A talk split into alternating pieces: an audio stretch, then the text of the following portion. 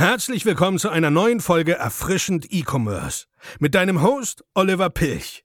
Wir zeigen dir, wie du nachhaltig und systematisiert Erfolg im E-Commerce erzielst. Hallo und herzlich willkommen zu dieser neuen Podcast-Folge. In dieser Folge will ich einmal mit dir besprechen, warum dein Online-Shop wahrscheinlich keine Verkäufe generiert. Ja, das kann erst einmal ganz, ganz viele verschiedene Gründe haben und diese Gründe möchte ich einmal mit dir in dieser Folge besprechen.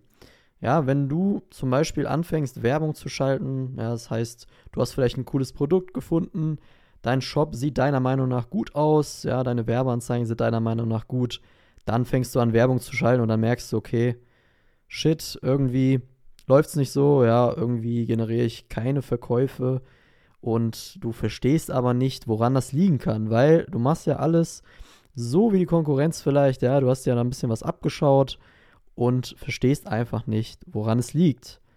Ja, das kann, wie ich schon gesagt habe, sehr, sehr viele verschiedene Gründe haben, aber man muss immer in Funnel-Schritten denken. Das heißt, du musst erst einmal ganz vorne anfangen.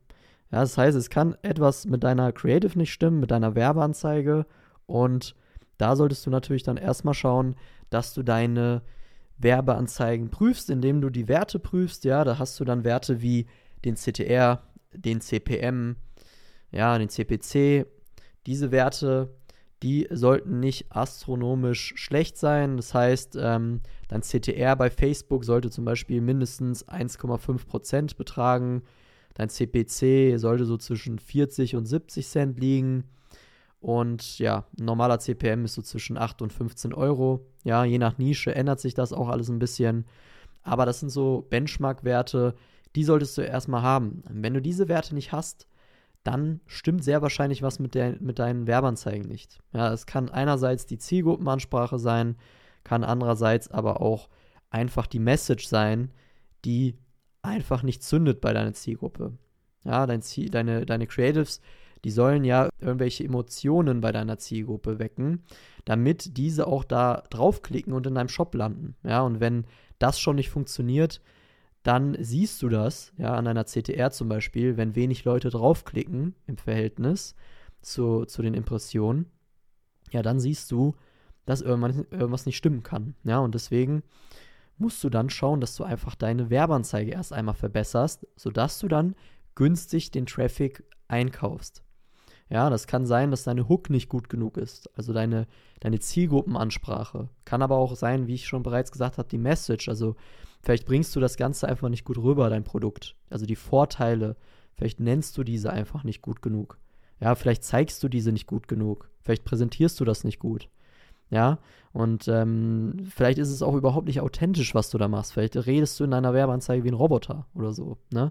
Da solltest du natürlich darauf achten, und wenn deine Werbeanzeige passt und auch die passende Zielgruppe ausgewählt wurde, an die du es ausspielst, dann sollten deine Werte mindestens so sein wie die Benchmark-Werte, die ich dir genannt habe. Ja, und ja, wenn das passt und wenn die Message, die du in deiner Werbeanzeige auch auf, deinem, auf deiner Produktseite stehen, ja, wenn du die Vorteile da nennst, wenn das Angebot, was du in deiner Werbeanzeige nennst, auch auf deiner Produktseite ist, dann passt das soweit erst einmal. Ja, weil es kann auch sein, dass du in deiner Werbeanzeige irgendwas sagst, was irgendwo nicht aber auf deiner Produktseite steht. Ja, das heißt, vielleicht sagst du, ey, 50% Rabatt, aber auf deiner Produktseite ist gar kein Rabatt oder 20%.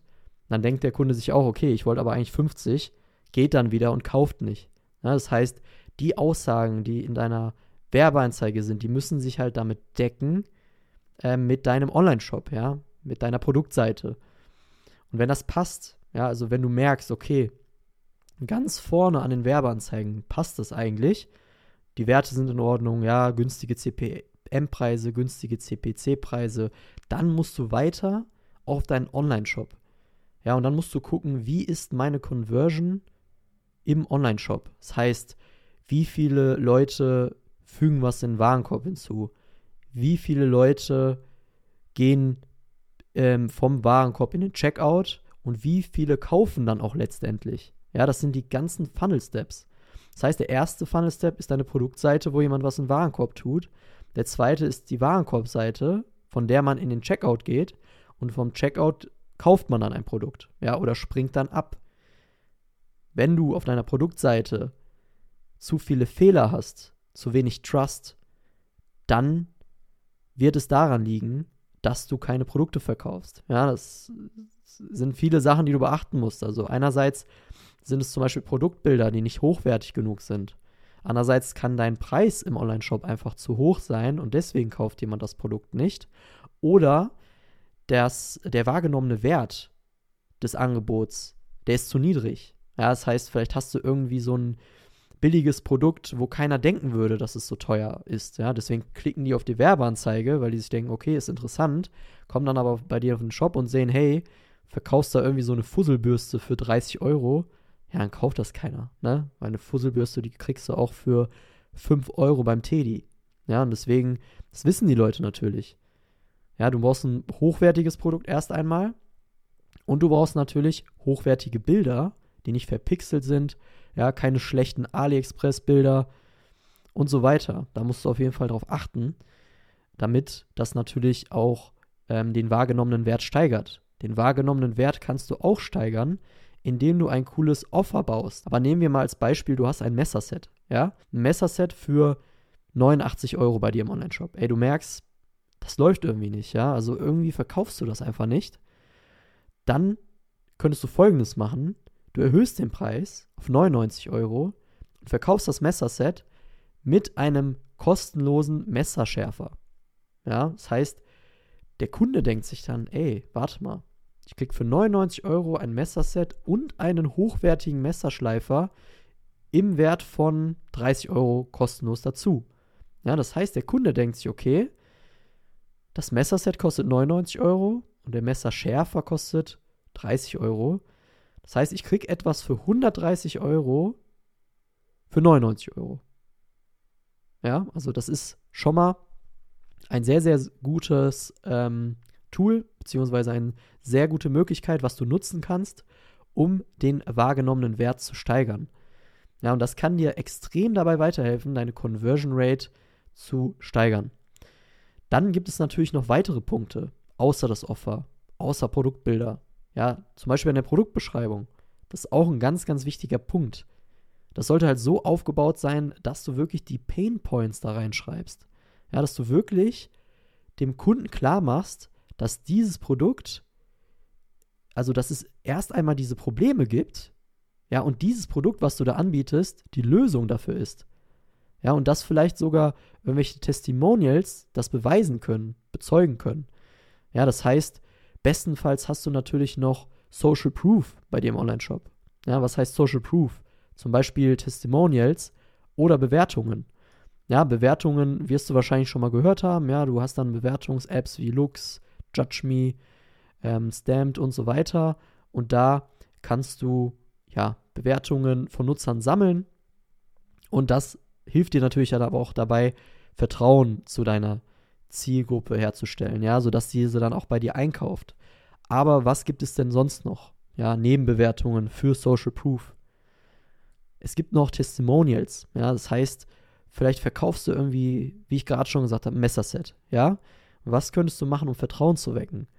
Hey, such dir irgendeinen berühmten Koch, ja, und, und handel mit dem irgendeinen coolen Deal aus und sag ihm, du willst ihn als Testimonial auf deiner Seite benutzen. Ja, was meinst du, wie viele Leute deinem Shop mehr vertrauen würden, wenn du einen berühmten Koch bei dir auf der Seite hättest, wo du dein Messerset verkaufst? Ja, das weckt so dermaßen Vertrauen, die wissen dann ganz genau, okay, schau mal, den, den kennt man doch, den Koch, dann wird das hier wohl kein Schrott sein. Ja, also das ist wirklich ein richtig guter Boost für dich, wenn du dir irgendeine bekannte Person auf die Seite holst.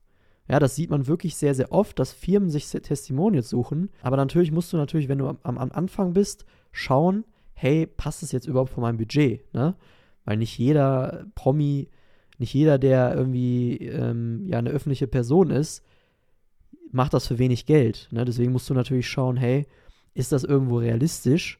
Ja, aber vielleicht findest du ansonsten ja einen Influencer, der sich mit Kochen beschäftigt, der gegebenenfalls dann günstiger ist. Und das könnte halt was sein, was dabei weiterhilft, dass deine Kunden Vertrauen in deinem Online-Shop haben.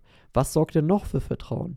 Zum Beispiel ein Teamfoto. Ja, ein Foto von dir, deinem Team, ja, dass ihr ein cooles Startup seid aus Deutschland und ihr ja auf, auf Thema Nachhaltigkeit zum Beispiel achtet und so weiter. Also ein paar Argumente zu, eurem, zu eurer Firma vielleicht dann dazu. Aber einfach nur ein Foto von eurem Team wird schon reichen, dass jemand mehr Vertrauen hat. Ja, dass, dass jemand sieht, hey, da sind wirklich Personen, die jetzt hier aus Deutschland kommen. Ähm, also die stehen hinter diesem Online-Shop. Und ähm, ja, der Kunde vertraut dann direkt viel mehr. Was du vielleicht auch schon mal gesehen hast, ist der Punkt, ähm, meistens ganz oben auf der Produktseite oder in der Nähe vom, vom Titel, dem und dem gefällt dieses Produkt. Ja, also da sind dann manchmal Influencer oder einfach irgendwelche random Namen. Hast du vielleicht schon mal gesehen in anderen Online-Shops.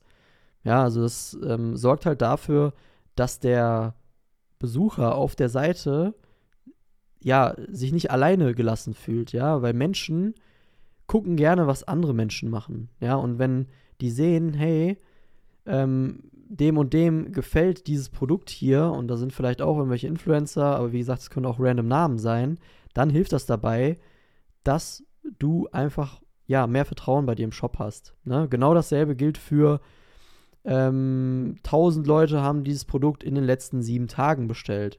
Ja, das ist auch so eine Sache, die natürlich denjenigen, der auf deiner Seite ist, darin bestärkt, das Produkt wieder zu bestellen, weil er sich denkt, okay, anscheinend ist dieses Produkt ja beliebt, also könnte ich es ja auch mal testen.